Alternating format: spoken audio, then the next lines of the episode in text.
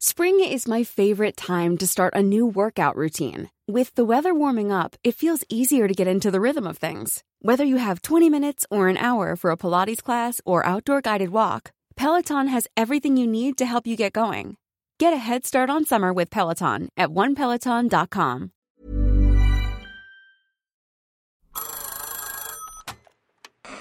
Hola. Hola. Hola, hola. ¿Estás ahí? ¿Quieres saber lo que está pasando en tu país y en el mundo en pocos minutos? Te lo cuento.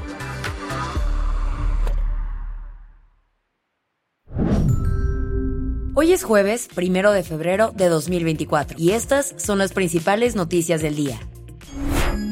Te lo cuento.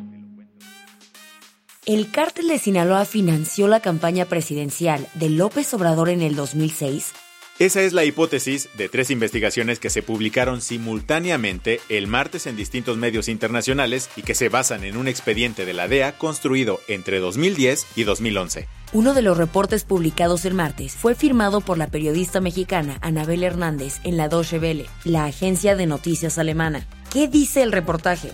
Basándose en reportes confidenciales y grabaciones de testigos protegidos, Anabel Hernández argumenta que el gobierno estadounidense tiene pruebas sólidas para concluir que el cártel de Sinaloa entregó entre 2 y 4 millones de dólares a personas cercanas a AMLO para ayudar en la campaña de 2006 del hoy presidente de México. ¿Qué tan cercanas? Pues se habla que Nicolás Mollinedo, el famoso Nico que cobró relevancia nacional por ser el chofer del Suru Blanco que usaba Andrés Manuel como jefe de gobierno del DF, era quien recibía el dinero en efectivo del cártel de Sinaloa. Estas entregas de cash habrían sucedido en una casa en la calle de Aristóteles 131 en Polanco, Ciudad de México. Como parte del cártel, los encargados de las operaciones habrían sido, según la investigación, Edgar Valdés Villarreal, alias La Barbie, y Roberto López Nájera, un operador de Arturo Beltrán Leiva. Con pequeñas diferencias, esta es la misma historia que también se publicó el martes en Inside Crime, un think tank especializado en delincuencia y por el dos veces ganador del Pulitzer Tim Golden, quien firmó su artículo en el prestigioso medio independiente ProPublica. Como te darás cuenta, el tema no es menor, así que obvio el presidente habló del caso en su mañanera. Es una calumnia, están desde luego muy molestos, eh, lamentablemente la prensa, como hemos visto, no solo en México, en el mundo, está muy subordinada al poder. No hay ninguna prueba. Eh, son unos viles calumniadores, aunque los premien como buenos periodistas. Pero más allá de los periodistas, López Obrador se lanzó contra la Casa Blanca. No voy a llevar a cabo ningún juicio este, formal, pero denuncio no al periodista o a los periodistas, no denuncio a los medios, denuncio al gobierno de Estados Unidos de permitir estas prácticas inmorales y contrarias a la ética política que debe de prevalecer en todos los gobiernos del mundo. ¿Qué más hay? Los CEOs de las principales compañías de Big Tech enfrentaron un intenso interrogatorio sobre la explotación sexual infantil en redes sociales. La tensión era palpable en el Congreso de Estados Unidos, con una sala llena de padres cuyos hijos se suicidaron tras ser víctimas de abuso en línea. La audiencia, titulada Las grandes tecnologías y la crisis de la explotación sexual infantil en línea, puso ayer en el banquillo de los acusados a los directivos de las Big Tech, durante cuatro horas, Mark Zuckerberg de Meta, Linda Yacarino de X, Shou Chu de TikTok, Evan Spiegel de Snapchat y Jason Citron de Discord se enfrentaron a preguntas de los legisladores. El senador republicano Lindsey Graham abrió la sesión con una fuerte declaración. Uh, Señor Zuckerberg, usted y las compañías presentes, aunque sé que no es su intención, tienen sangre en sus manos. Tienen un producto que está matando a la gente. En respuesta a los opening statements, los ejecutivos tecnológicos destacaron las herramientas implementadas en sus plataformas para proteger a los niños y dar más control a los padres sobre la experiencia del usuario. Sin embargo, los senadores cuestionaron la efectividad de estas medidas, argumentando que eran ineficaces e insuficientes. Mark Zuckerberg defendió a Meta, negando cualquier relación directa entre el uso de las redes sociales y el deterioro de la salud mental en jóvenes. Pero su momento más impactante fue al dirigirse a los padres de las víctimas presentes diciendo, Lamento todo lo que han pasado. Nadie debería pasar por las cosas que sus familias han sufrido. Y es por eso que invertimos tanto y vamos a continuar haciendo esfuerzos en toda la industria para asegurarnos de que nadie tenga que pasar por lo que sus familias han tenido que sufrir. La audiencia cerró con el senador democrático Dick Durbin haciendo un llamado a una legislación bipartidista, enfatizando la necesidad de abordar la crisis de explotación sexual infantil en línea y cuestionando la ética de lucrar a costa de la seguridad de los menores de edad. Las que tienes que saber. Cuando las corridas de toros en la Plaza México retomaban sus actividades tras casi dos años en pausa, una nueva decisión judicial volvió a frenarlas.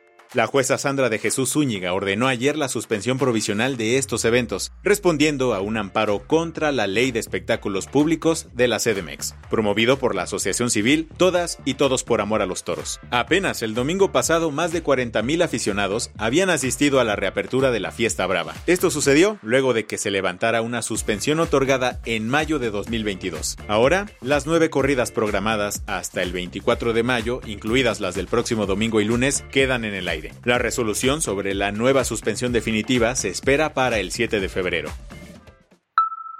Ciudad de México en eh, Marina Nacional y, justamente a unas cuadras del eh, circuito interior en la torre de Pemex han informado que se localizó un eh, artefacto explosivo. Así, las alarmas se encendieron este miércoles por la tarde en la capital mexicana. Y es que resulta que fue encontrada una granada ofensiva dentro de la torre ejecutiva de Pemex, específicamente en el área de los jardines. Una llamada de emergencia alertó sobre este artefacto, por lo que un operativo de seguridad se desplegó en las instalaciones. Estaba integrado por miembros de la Sedena, Protección Civil y autoridades locales y de la empresa. Afortunadamente, los elementos de seguridad actuaron a tiempo y no se reportó ningún herido. Cabe decir que ayer se cumplieron 11 años de la explosión dentro de esta torre, que provocó la muerte de 37 personas.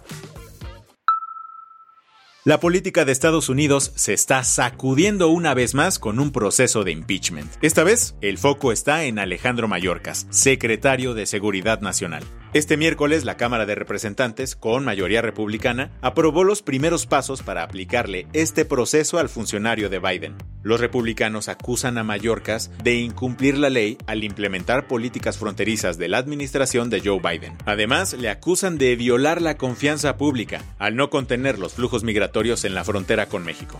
Este move prepara el terreno para una votación en la Cámara la próxima semana. Aunque es poco probable que avance en el Senado con mayoría demócrata, este impeachment es un claro ejemplo de cómo la migración está en el centro de las tensiones entre demócratas y republicanos, a meses de las elecciones presidenciales. Es momento de buscar nuevas canciones para tus videos porque los hits de artistas como Harry Styles, Rosalía y Taylor Swift dejarán de ser una opción. La discográfica Universal Music Group retiró su catálogo musical de TikTok tras no alcanzar un acuerdo con la plataforma para renovar su contrato. La disputa se centra principalmente en la compensación justa para artistas y la protección contra la inteligencia artificial. Mientras Universal señaló a TikTok por ofrecer pagos menores a lo justo, la red social dijo que la discográfica está poniendo su avaricia por encima de los intereses de los artistas. La del vaso medio lleno. Si tienes perrijos, gatijos o cualquier mascotijo, sabes que las visitas al veterinario pueden ser un mega golpe a tu cartera. Sin embargo, en México, una modificación a la Ley General del Equilibrio Ecológico y la protección al ambiente promete aliviar ese gasto. Por decreto oficial, se deberán establecer clínicas veterinarias públicas en todo el país. Sí, así como lo escuchas. Los gobiernos estatales, municipales y las alcaldías serán encargados de esta misión, garantizando esterilizaciones gratuitas y el trato digno en los centros de control animal. También ofrecerán servicios como consultas veterinarias, desparasitación, vacunación y cirugías. Con esto cerramos las noticias más importantes del día. Yo soy Baltasar Tercero. Y yo soy Isabel Suárez. Gracias por acompañarnos hoy en Te lo cuento. Nos escuchamos mañana con tu nuevo Shot de Noticias. Chao.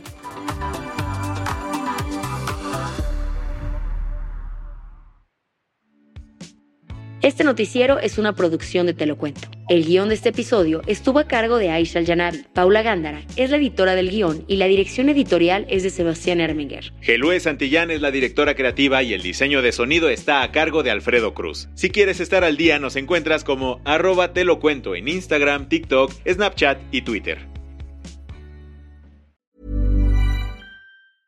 Hey folks, I'm Mark Marin from the WTF podcast and this episode is brought to you by Kleenex Ultra Soft Tissues your ally to help tackle your allergy symptoms this season. I love the change of seasons, but nobody loves pollen and all those other things floating in the air that make you sneeze during this nice weather. Kleenex Ultra Soft tissues are hypoallergenic and allergist approved. So fight back against watery eyes and runny noses without worrying about irritating your skin. For this allergy season, grab Kleenex and face allergies head on.